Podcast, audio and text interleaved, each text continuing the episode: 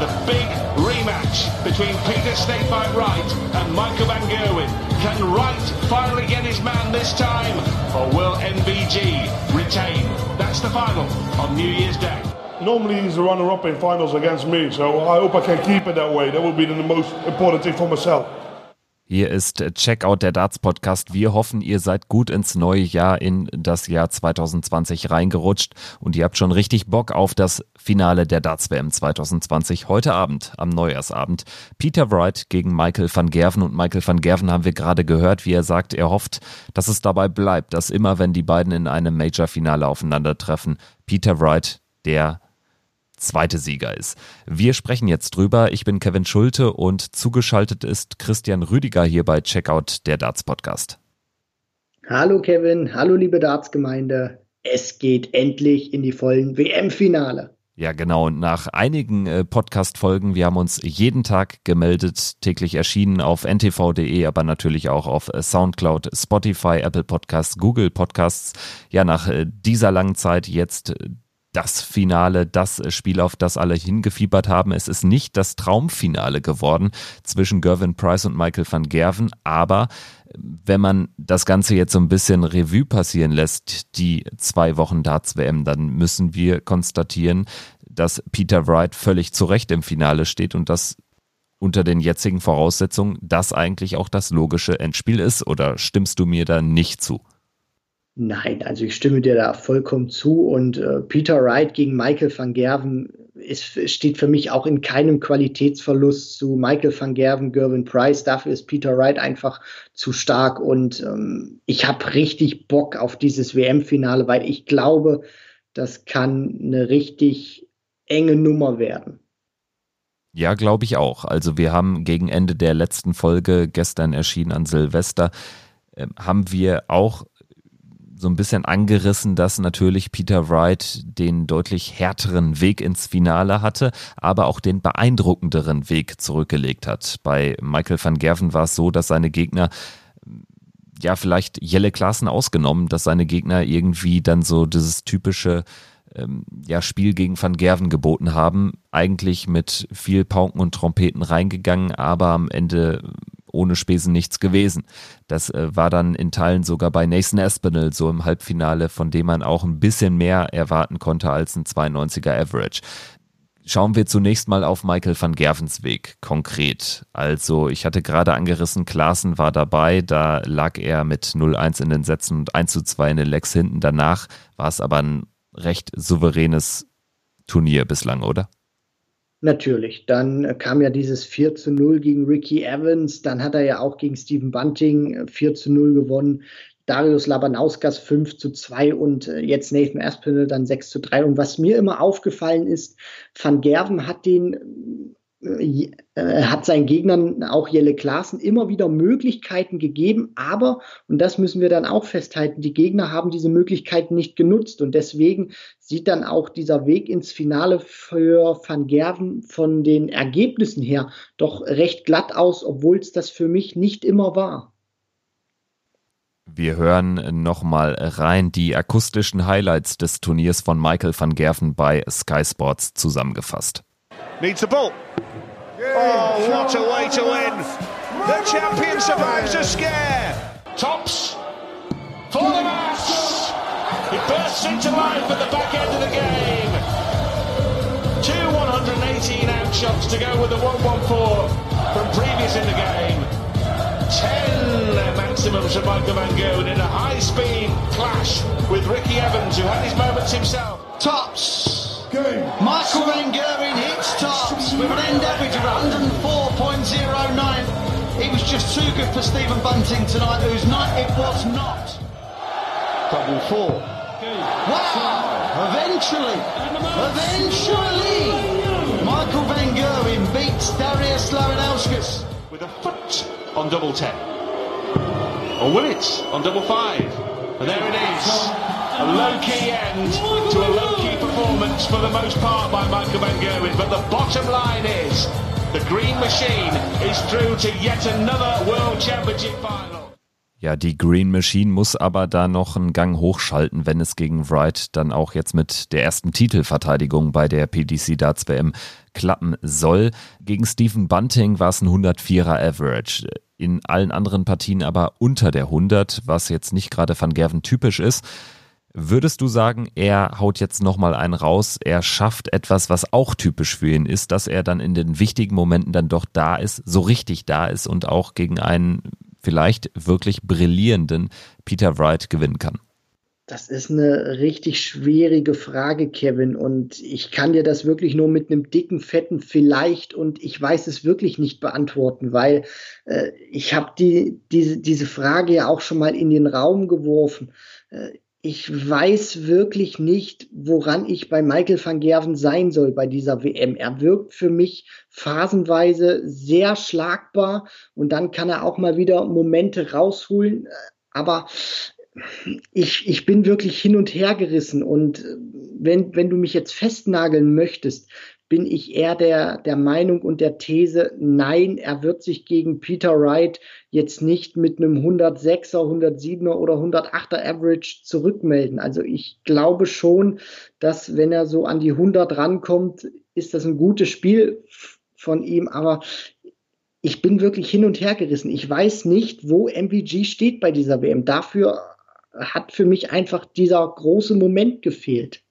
Aber es ist ja auch nicht das erste Mal, dass es irgendwie ein Turnier ist, wo man diesen Wow-Effekt nicht hat, nicht mitbekommen hat, wo es dann aber im entscheidenden Moment richtig knallt. Also es braucht ja auch nicht diesen 104er, 105er Average. Es braucht ja einfach vielleicht das ein oder andere High Finish, das ein oder andere gute Timing und äh, das hat es jetzt bislang eben noch nicht gebraucht in Ansätzen im Match gegen Nathan Espinel, wo es einige Decider gab in den einzelnen Sätzen. Aber äh, das traue ich ihm schon zu, dass er das wieder liefern kann und dass wir dann am Ende vielleicht über einen halbwegs souveränen 7 zu 4 Sieg sprechen. Also äh, es darf jetzt auch nicht so klingen, finde ich, und ich denke, da nehme ich dich auch mit rein, dass wir jetzt äh, Van Gerven gegen Wright als Außenseiter sehen. Das ist ja auch Quatsch. Nein.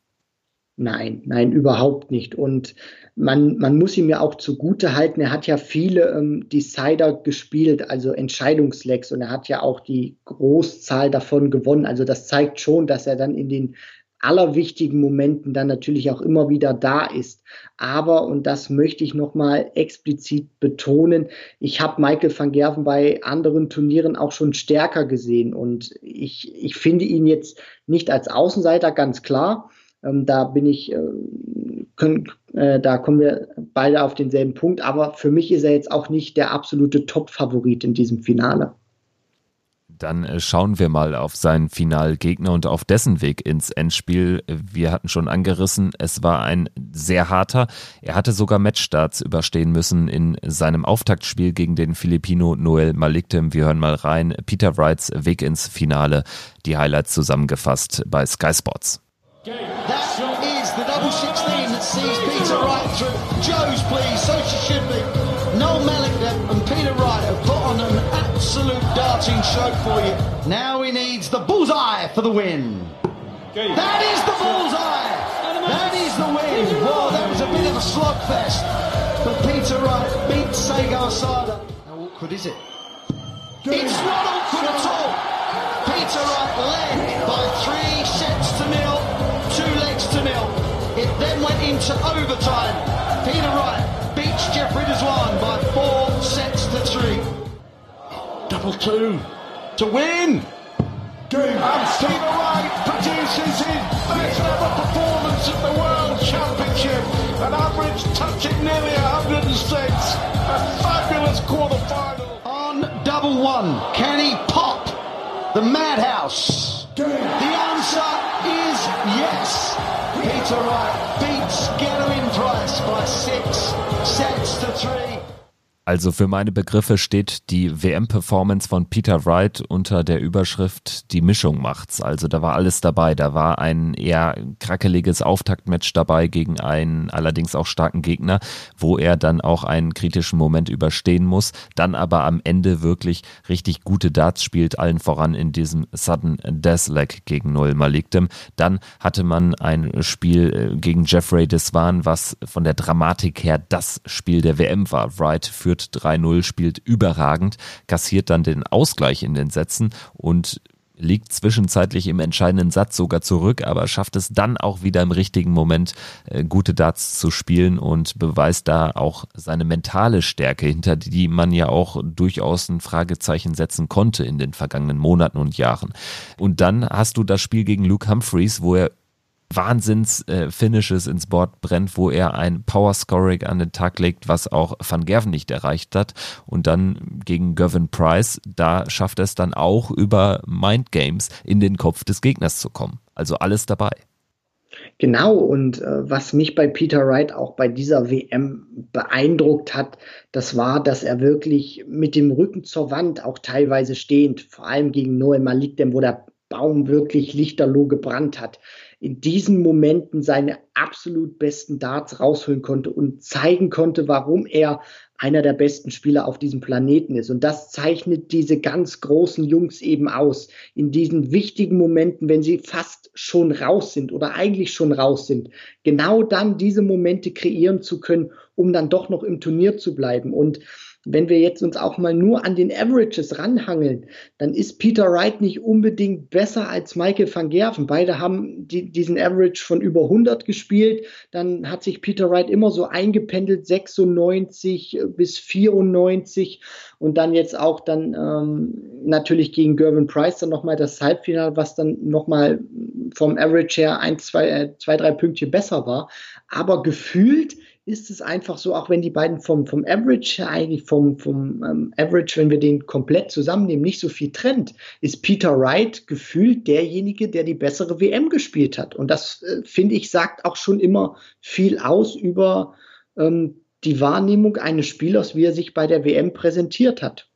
Welcher Faktor spielt, dass äh, Peter Wright gegen Michael van Gerven in diversen Major-Finals schon Matchstarts hat liegen lassen und zwar nicht zu knapp? Da denke ich an die Premier League von ein paar Jahren und da denke ich auch an die Champions League of Darts im Spätsommer diesen Jahres. Also da gibt es ja eine Vorgeschichte, genau wie äh, Michael van Gerven das auch herausgestellt hat im Interview mit Sky Sports.